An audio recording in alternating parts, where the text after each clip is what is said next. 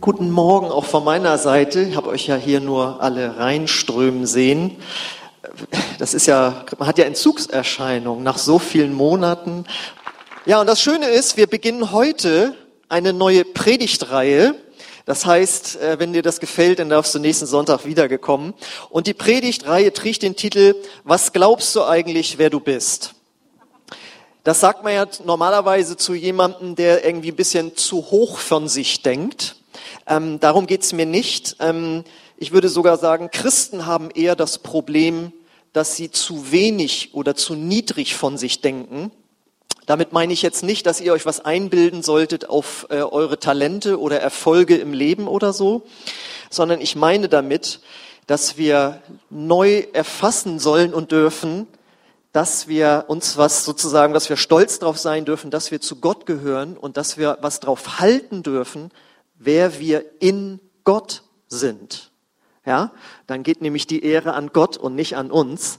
Ähm, dass wir uns darüber freuen und uns ja wirklich äh, das zugute halten und äh, auch öffentlich präsentieren, was wir von ihm geschenkt bekommen haben und was wir durch ihn können, welchen Stand wir vor Gott haben. Weil ähm, wenn du darüber etwas weißt, dann hat das Einfluss auf dein Selbstvertrauen, auf dein Gebetsleben und vor allen Dingen auch auf dein Verhalten hier in dieser Welt. Weil ich glaube, dass diese Frage, wer bin ich oder wer bin ich überhaupt? Was kann ich oder was habe ich erreicht? Was besitze ich? Das zieht sich durchs ganze Leben. Kinder fragen sich, was kann ich? Jugendliche fragen sich, wer bin ich überhaupt? Äh, Erwachsene fragen sich, was habe ich bewerkstelligt? Und Senioren fragen sich, wer braucht mich noch? Also immer diese Frage, wer bin ich? Was ist mein Wert? Was habe ich drauf? Was kann ich? Was besitze ich? Das ist, das zieht sich durchs ganze Leben durch. Und das Schöne ist jetzt, Gott hat in seiner liebenden Vorsorge für uns ähm, da etwas bewirkt, dass wir über diese Fragen zur Ruhe kommen können. Und deswegen lautet Teil 1 heute, das bin ich. Und da habt ihr ja auch Zettel auf euren äh, Stühlen bekommen. Das ist jetzt die Hauptaussage, dass du von dir sagen kannst, das bin ich. Und die dürft ihr jetzt auch rausholen. Einmal äh, haben wir ja keinen Beamer. Äh, ich wollte zuerst noch schreiben, nehmt doch mal eine Bibel zur Abwechslung mit. Das, das hat man früher so gemacht. Ähm, das habe ich leider vergessen. Aber deswegen habe ich jetzt euch die Zettel machen lassen, wo die Bibelstellen drauf sind. Und ich war letztes Jahr in Amerika in einer Riesengemeinde. Und da machen die das so, dass sie sich immer eintragen, was der Pastor gesagt hat. Und da dachte ich mir, das können wir ja einmal auch machen. Und dann habt ihr auch was für die Ewigkeit, also für euch zu Hause. Also, du darfst heute lernen, was du bist in Gott, wenn du dein Leben Jesus Christus gegeben hast, wenn du dich bekehrt hast von deinem alten Leben hin zu einem neuen Leben gemeinsam mit Gott, mit Jesus Christus, dem Sohn Gottes, dann darfst du als erstes wissen, wie wir hier in 1. Johannes 1, äh 3, Vers 1 lesen, seht, was für eine Liebe unser himmlischer Vater uns geschenkt hat, nämlich, dass wir seine Kinder genannt werden und wir sind es auch. Du bist eine geliebte Tochter Gottes, ein geliebter Sohn Gottes. Das bist du, das hast du geschenkt bekommen an dem Tag, wo du Jesus in dein Leben aufgenommen hast. Und wenn du da jemals dran zweifelst, dass du das bist, dann guck in diesen Vers, guck dir diesen Vers an. Wenn du jemals dran zweifeln solltest, welcher Nationalität du eigentlich angehörst, was würdest du dann machen? Was würde man dir raten? Guck in deinen Pass rein. Ja, das ist deine Identitätskarte, da steht drin, du bist Deutscher oder Peruaner oder was immer du bist. Ja, da ist das festgelegt. Und im Wort Gottes ist festgelegt, schriftlich für dich, du bist ein Sohn Gottes, eine Tochter Gottes, wenn du Ja gesagt hast zu Jesus, wenn du ihn in dein Leben aufgenommen hast. Und wenn man weiß, dass man zum Beispiel Deutscher ist, dann ist die Folge, dass du weißt, dass du gewisse Rechte hast. Da gehört zum Beispiel zu, wenn du im Ausland entführt wirst, dann ist, gehört es zu deinen Rechten, dass der deutsche Staat sich um dich kümmert, bis hin, dass sie dich versuchen zu befreien. Das wäre natürlich krass, ne? aber äh, du, du bist ein Deutscher, du hast da gewisse Rechte. Und wenn du eine Tochter Gottes oder ein Sohn Gottes bist, hat das auch Folgen. Nämlich, du bist nicht 0815. Du bist wertvoll Du bist etwas Besonderes. Das, und du, man kann sogar sagen, du bist königlichen Geschlechts jetzt, du bist royal. Ja, weil Jesus ist der König. Und wenn du jetzt sein Sohn bist, dann bist du auch königlichen Geschlechts. Ihr kennt ja alle Prinz William und Prinz Harry, ja, von Queen Elizabeth, die Kinder. Nee, stimmt gar nicht, von Prinz Charles und Diana. Also die Enkel sind das. Aber auf jeden Fall, die haben schon von klein auf gelehrt bekommen, du bist was Besonderes. Das bringt auch eine Menge Pflichten mit sich, aber du bist adelig. Ja, und irgendwann haben sie es auch gemerkt. Die stehen dann da auf so einem riesigen Balkon und da sind dann Zehntausende von Leuten, die denen zujubeln und die Kinder fragen sich, warum machen die das? Und dann sagen die Eltern denen, weil wir zur königlichen Familie gehören. Ja, das haben die von klein auf beigebracht bekommen. Und wenn du weißt und das hier auch jetzt gelehrt bekommst, dass du ein Sohn und eine Tochter Gottes bist, dann kann dich das auch froh und stolz und glücklich machen, dass du etwas Besonderes bist. Und es kann dich auch zu der Ruhe führen, jetzt kommt's, anderen beweisen zu müssen, dass du wer Besonderes bist. Weil du weißt einfach, du bist es, das kannst du von innen ausstrahlen. Du kannst wissen, Gott der Vater liebt dich. Das habe ich immer ganz gerne zu jemandem gesagt, der immer so ein, ähm, so ein bisschen den Clown gespielt hat. Ich sage so, das brauchst du eigentlich nicht machen. Du, der Vater liebt dich doch. Brauchst du gar nicht machen. Brauchst dich hier niemandem beweisen. Wenn du tief in deinem Herzen das begreifst, dass du ein geliebtes Kind Gottes bist, dann macht das was mit deinem Selbstwertgefühl. Und deswegen dürft ihr das, habt ihr schon gemacht, je nachdem, welchem Geschlecht du angehörst, darfst du reintragen, ich bin ein Sohn Gottes, eine Tochter Gottes. So, und jetzt kommt, wenn du jetzt schon Christ bist, bei manchen die Frage, naja, aber so toll und berühmt und königlich fühle ich mich aber nicht, wenn ich mir angucke, wie ich mich manchmal verhalte. Ja, und wir wissen ja, Gott, der König, ist ein heiliger Gott, der auch gewisse Ansprüche sozusagen hat, wie wir leben sollen. Und man merkt ganz oft, dass wir dagegen versagen. Und das Schöne ist, dafür hat Gott auch Vorsorge getragen. Und das lesen wir im nächsten Vers, 2. Korinther 5, 21. Den, der von keiner Sünde wusste, nämlich Jesus, hat er, also Gott, für uns zur Sünde gemacht, damit wir in ihm, also Jesus, zur Gerechtigkeit Gottes würden. Und das ist das Zweite, was zu dir gehört. Du bist die Gerechtigkeit Gottes. Kannst du schon eintragen. Du bist die Gerechtigkeit Gottes. Und jetzt fragst du dich, was bedeutet das? Gerecht sein bedeutet in Ordnung sein vor Gott. Das heißt, dein Leben entspricht den göttlichen Normen per se. Um das kurz zu erklären. Gott ist gerecht, weil er immer seinen eigenen Normen entspricht. Die Normen, die er aufgestellt hat, erfüllt er perfekt. Gott ist gerecht. Und er setzt dieses Recht ein, wacht darüber, indem er seine Verheißung einhält und jetzt kommt's, und indem er sein Gericht über den Übertreter vollzieht. Und wenn du jetzt kurz mitdenkst, denk, weißt du, dann haben wir ja alle gegen Gottes Gebote und Normen schon verstoßen, dann müssten wir ja alle gerichtet und verdammt werden, wenn das auch zu seiner Gerechtigkeit gehört. Und jetzt kommt die gute Nachricht, das Evangelium. Jesus wurde stellvertretend für dich und mich gerichtet. Und wenn wir das glauben, dann wird uns die Gerechtigkeit Gottes, die Gerechtigkeit, die Jesus gelebt hat, er hat ein perfektes Leben gelebt, dann wird diese Gerechtigkeit uns und dir geschenkt. Und dann bist du die Gerechtigkeit Gottes. Und das ist mehr, als wenn, ja, ich hab die Gerechtigkeit Gottes oder so, sondern du bist das.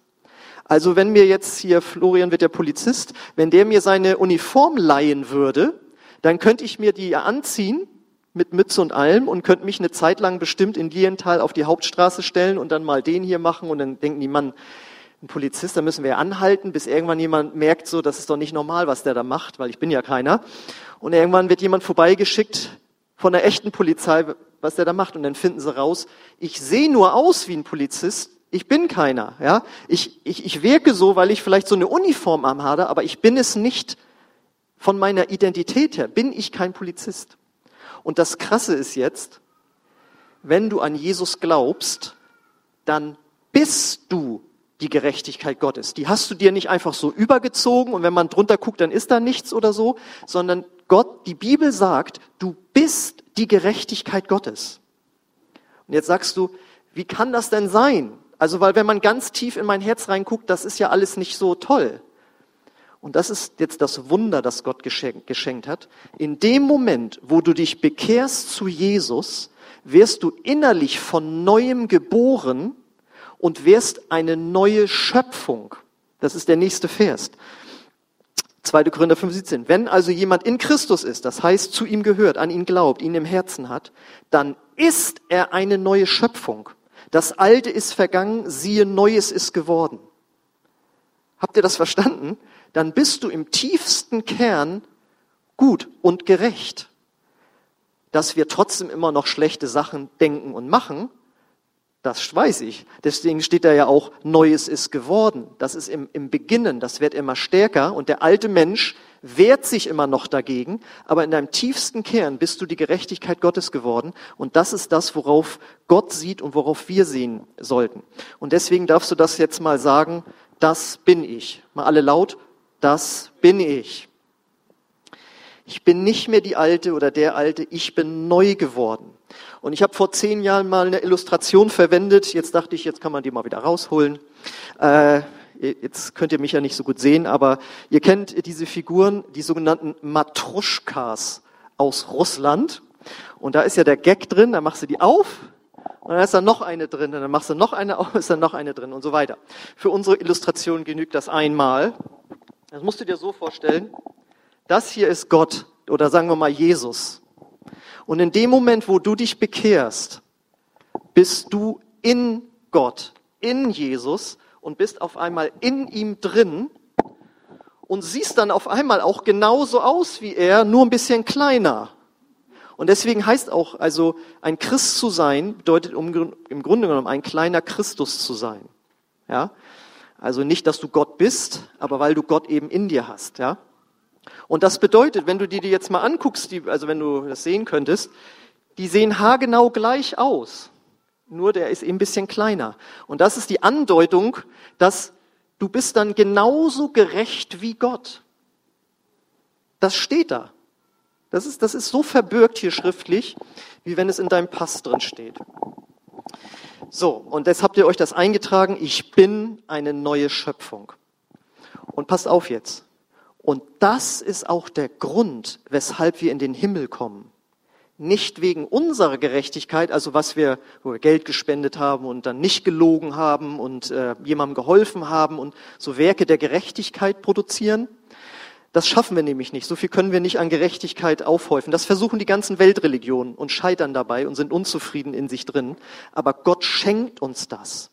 Und das ist auch der Grund, warum wir als Wohlstandschristen, sag ich mal hier im Westen, genauso in den Himmel kommen wie die Märtyrer in Nordkorea, die in Konzentrationslagern sitzen, Christen, oder die in Afghanistan um ihres Glaubenswillen umgebracht werden, die ein wirklich hartes Leben als Christ haben. Und wir haben es hier so schön. Und trotzdem kommen wir beide durch den, auf dem gleichen Level in den Himmel rein, weil Gott unsere Gerechtigkeit geworden ist und die uns geschenkt hat.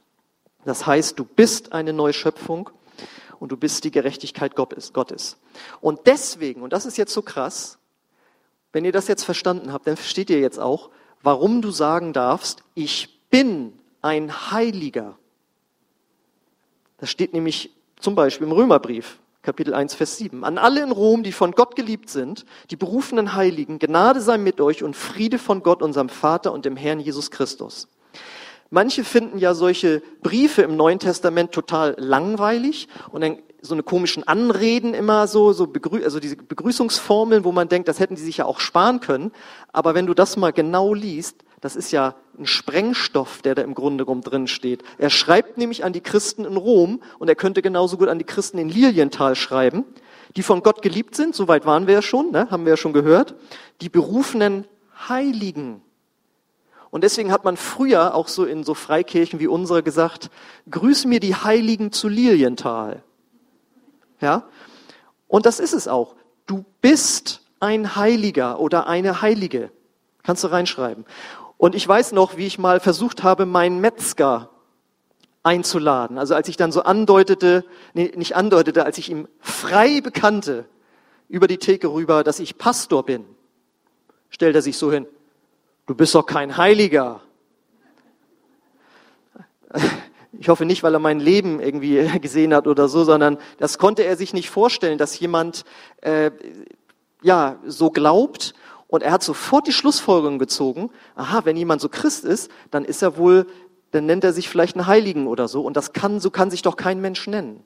Aber wie du da liest, Gott selbst sagt, wenn du zu Jesus gehörst, dann bist du ein Heiliger. Und nicht, weil dein Lebensstil immer heilig ist, sondern wie wir mittlerweile gelernt haben, weil wir die Heiligkeit und die Gerechtigkeit Gottes geschenkt bekommen haben und sie in unserem Inneren ist. Das bist du. Das müssen wir jetzt noch einmal zusammen sagen. Das bin ich, das bin ich. Jo, Axel, stimmt alles. Auch wenn du dich manchmal verfehlst. So, Jetzt habe ich das angedeutet. Natürlich wissen wir, dass wir nicht immer heilig leben und nicht immer so die Gerechtigkeit Gottes widerspiegeln. Und jetzt ist das Starke. Und damit das besser wird mit dir und mit mir, hat Gott wieder etwas gemacht, was dann zu dir gehört. Er hat dich nämlich zu einem Überwinder gemacht. Die nächste freie Zeile darfst du reinschreiben. Ich bin ein Überwinder. Denn in Römer 8, 37 heißt es, aber in diesem allen sind wir mehr als Überwinder durch den, der uns geliebt hat.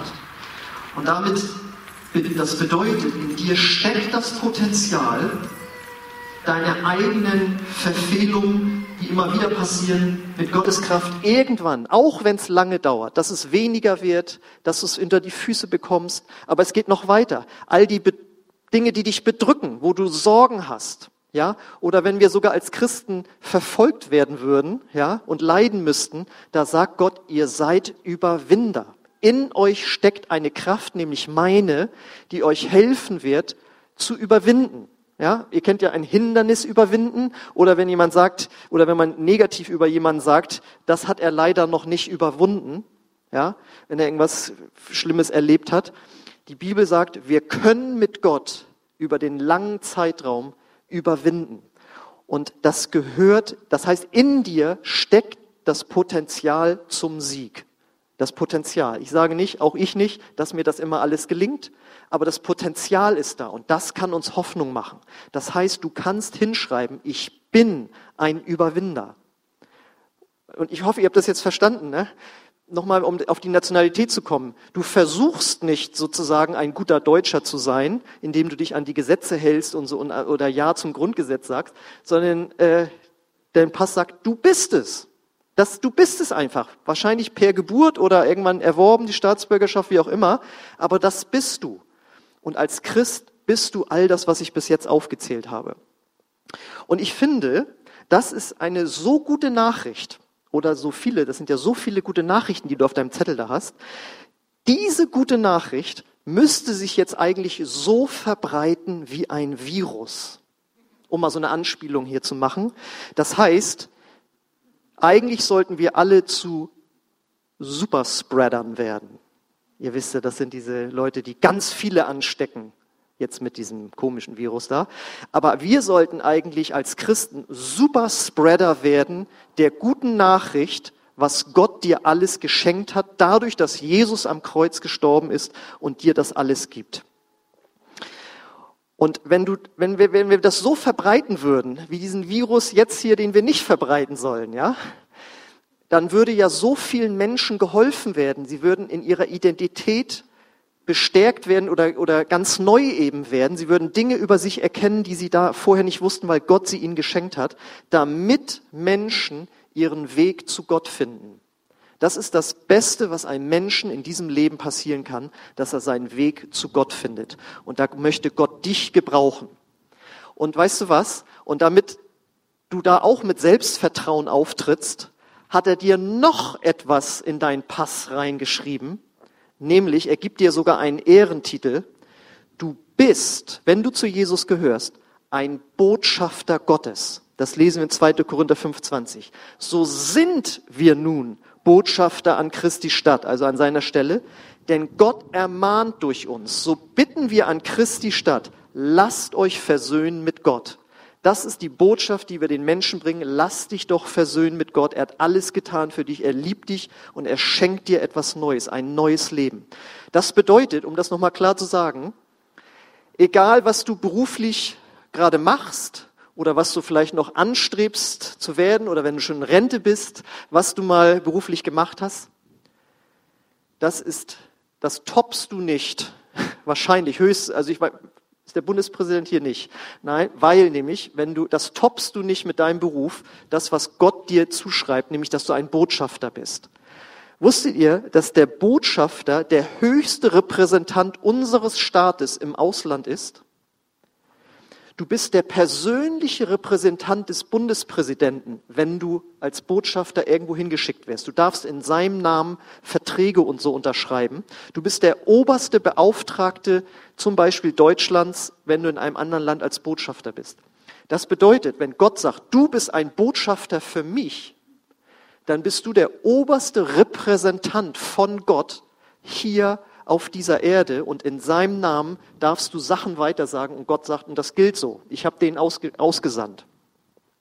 Und ähm, ich weiß ja nicht, wie du über dein Berufsleben denkst, aber heute hast du vielleicht sonst eine neue Erkenntnis bekommen. Ach so, Botschafter bin ich auch noch. Kannst du also tatsächlich, wenn dich mal jemand fragt, was du bist und so, und sagst du, ja, ich arbeite als Arzthelfer oder ich bin Arzt oder was weiß ich, oder Polizist oder wie auch immer, und dann, ach so, ein Botschafter bin ich auch noch. Kannst du als Gag so reinwerfen und dann kannst du das gleich, deine Botschaft anbringen.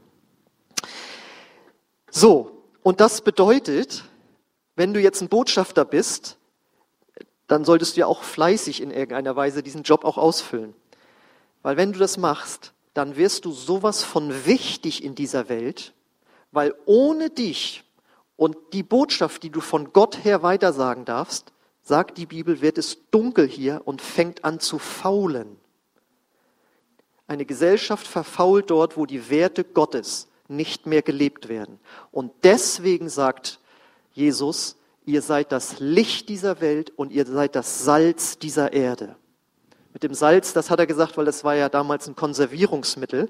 Das heißt, als Christen sind wir wie ein Konservierungsmittel für die Gesellschaft. Und wir bringen Licht dort, wo Dunkelheit reingekommen ist, indem wir von Gott und seiner Botschaft und seinen Werten weitersagen.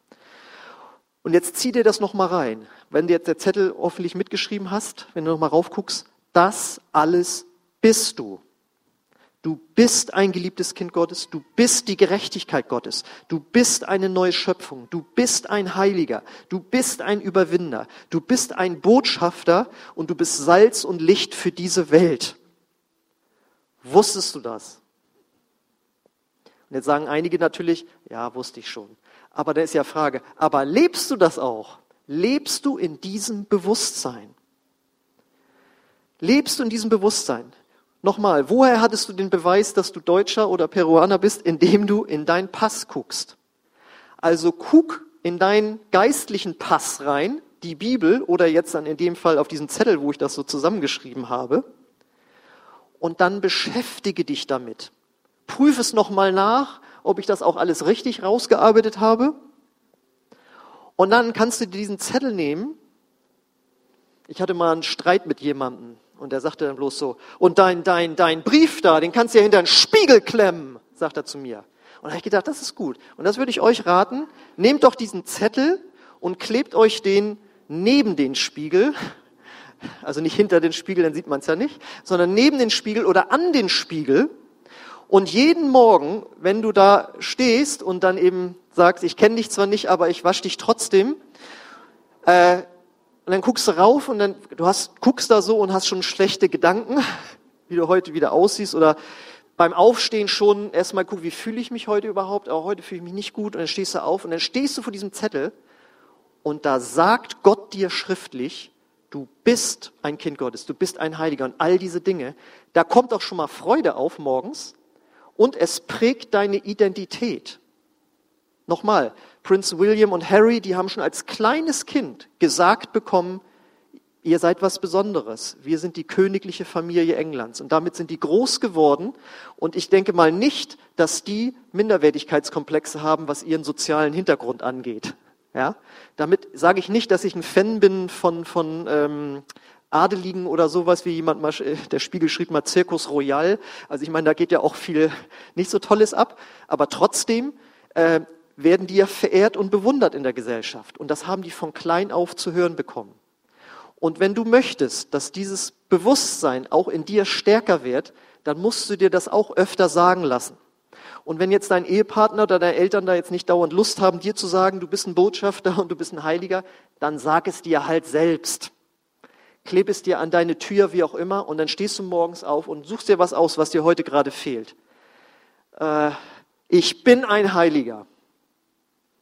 Ich bin eine Neuschöpfung. Und sag das mal dreimal am Tag, da wird was bei dir passieren. Es wird anfangen, dich zu prägen. So, und jetzt stellt euch doch mal vor, wir alle, die wir schon zu Jesus gehören, würden alle in diesem Bewusstsein leben und durch die Welt gehen. Da wären wir Superspreader, die in ihrer Schulklasse, in, auf ihrer Arbeitsstelle, im Studium, wo, auf der Arbeit, wo immer du bist, würden wir mit einem, das war ja der Anfang gewesen, was glaubst du eigentlich, wer du bist? Dann würde ich sagen, ja, sorry, ich bin halt ein Botschafter, ich habe eine Botschaft zu bringen. Du würdest mit einem Selbstbewusstsein Dinge reinbringen und könntest diese Gruppe, in der du bist, prägen. Denn ihr wisst es selbst, wenn zehn Leute da sind und äh, sich sagen, äh, in der Schulklasse, den werden wir mobben und einer sagt, das ist nicht in Ordnung, das machen wir nicht, das wird die neun anderen beeinflussen. Einer kann eine, eine ganze Gruppe beeinflussen. Und ein bisschen Salz macht das Essen gut oder wie damals konserviert ist. Das heißt, wenn wir alle diese Identität ausleben, werden wir etwas Gutes bewirken in dieser Gesellschaft. So, das Lobpreisteam darf schon mal wieder nach vorne kommen. Und jetzt stelle ich dir die Frage, was glaubst du eigentlich, wer du bist? Denkst du manchmal oder öfters schlecht über dich? Hast du Zweifel, ob Gott vielleicht was mit dir vorhaben könnte? Dann nimm dir diese Verse und komm vor allen Dingen nächstes Mal wieder oder guckt in den Livestream rein. Da geht es nämlich darum, äh, nachdem wir heute hatten, das bist du, kommt das nächste Mal, das hast du oder das habe ich. Ja. Und beim dritten Mal geht es darum, das kannst du oder das kann ich dementsprechend. Wenn du also diese Frage dir, dich stellst, dann nimm diesen Zettel und beschäftige dich damit. Und wir fragen hier ja auch jeden Sonntag, kennst du diesen Gott schon persönlich der dir das alles zuschreibt, der dir diese Identität gibt, der dir diesen Pass gibt. Kennst du diesen Jesus schon persönlich, der das, worüber ich jetzt gepredigt habe, erwirkt hat am Kreuz? Weil du kannst es nur deswegen bekommen, weil Jesus es erworben hat. Er hat ein perfektes Leben geführt für dich. Er war der Heilige. Er war der Überwinder. Er war der von Gott gesandte Botschafter in diese Welt und er sagt, und ich schenke es dir. Kennst du diesen Jesus schon persönlich?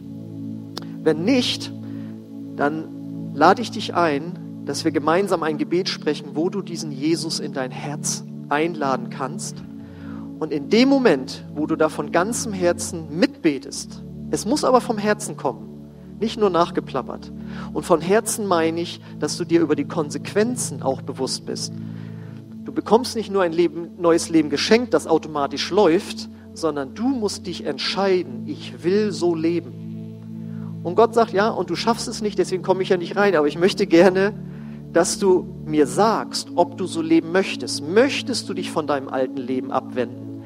Möchtest du Vergebung haben dafür, wo du dich gegen mich und meine Heiligkeit und Gebote verfehlt hast? Ich vergebe dir durch Jesus, ich mache dich zur Gerechtigkeit Gottes. Aber diesen Schritt der Demut und eben auch des Glaubens, des Vertrauens, ja Gott, du wirst was Gutes dann aus meinem Leben machen, wenn ich es dir gebe. Das ist deine Entscheidung. Und das meine ich damit, dass du dieses Gebet von Herzen mitbeten kannst und sollst. Und ich möchte dich auch fragen, wenn du hier bist und schon mal mit Jesus gelaufen bist, ganz eng an ihm dran warst und aus irgendeinem Grund von ihm weggekommen bist. Auch dich lade ich ein, dieses Gebet mitzusprechen und dadurch eine Entscheidung zu treffen. Gott, hier bin ich, ich bin wieder da ich möchte wieder mit dir gehen. Und ich bitte euch, lasst uns jetzt mal alle unsere Augen schließen. Und es sind nicht die Worte, sondern es ist die Herzensentscheidung. Und ich möchte dich heute Morgen zu dieser Entscheidung herausfordern, dass du diese Entscheidung für Gott und für Jesus triffst. Und es ist eine Hilfe, das auch öffentlich zu tun. Und während unsere Augen geschlossen sind, werde ich jetzt einfach gleich fragen, bist du heute Morgen hier und möchtest diese Entscheidung treffen, dann heb einfach kurz deine Hand als äußeres Zeichen deiner innerlichen Entscheidung. Ein, ein Zeichen, das Gott dann sieht und das ich dann sehe. Dann heb einfach kurz deine Hand, wenn du diese Entscheidung treffen möchtest. Danke. Ist da noch jemand da? Danke. Ist noch jemand da? Danke. Danke. Und ich lade euch jetzt ein, dass wir alle gemeinsam, die ihr die Hand gehoben habt und die anderen auch, dass wir einfach jetzt, zumindest für euch hörbar, dann hören wir es alle, ähm, dieses Gebet Satz für Satz nachsprechen. Und in dem Moment wird das Wunder geschehen, dass Jesus in dein Herz hineinkommt. Okay, ich bete das Satz für Satz vor und wenn du da Ja zu sagen kannst, dann bete ihn einfach hörbar mit. Gott, ich komme jetzt zu dir. Und ich glaube an Jesus, dass er für meine Sünden gestorben ist und dass er auferstanden ist. Und Jesus, ich gebe dir jetzt mein Leben. Komm du in mein Herz und mach mich neu. Danke, dass du mir jetzt vergeben hast. Danke, dass ich jetzt ein Kind Gottes geworden bin. Und danke, dass ich mit dir gemeinsam überwinden werde. Amen. Es haben sich einige gemeldet. Ich gratuliere euch schon mal, die anderen gratulieren euch auch.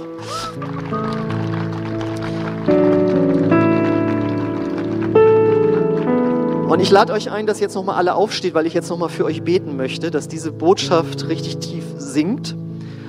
Und ihr, die ihr euch gemeldet habt, lade ich ein, dass ihr nach dem Gottesdienst zu mir hier nach vorne kommt, weil ich euch einfach erklären möchte, welche nächsten Schritte äh, für euch gut wären, dass ihr sie geht in eurem Glauben, zu dem ihr euch entschieden habt. Aber für alle anderen möchte ich jetzt einfach äh, beten. Danke, Vater, für dein Wort für dieses Dokument, das du uns gegeben hast, wo schriftlich verbürgt ist, was wir in dir sind, wenn wir zu dir gehören. Danke, Vater im Himmel, dass du uns das Wort gegeben hast. Und ich bete jetzt für jeden Einzelnen, dass es ihm zu einer inneren Offenbarung wird. Dass er es mitnimmt, dass er es nicht verliert im Laufe der Woche, sondern dass mindestens dieser Zettel ihn oder sie daran erinnert, wer sie sind in dir. Und ich bete für jeden um Gelegenheiten als Botschafter diese Botschaft weiterzusagen. Danke, Herr, dass du uns diese Botschaften weitersagen lässt und dass wir diese Gelegenheiten haben werden. Ich segne jeden Einzelnen damit, dass wir eine Begegnung mit dir haben in dieser kommenden Woche und darüber hinaus. Danke, Herr, für diese Offenbarung, die du uns geschenkt hast. Amen.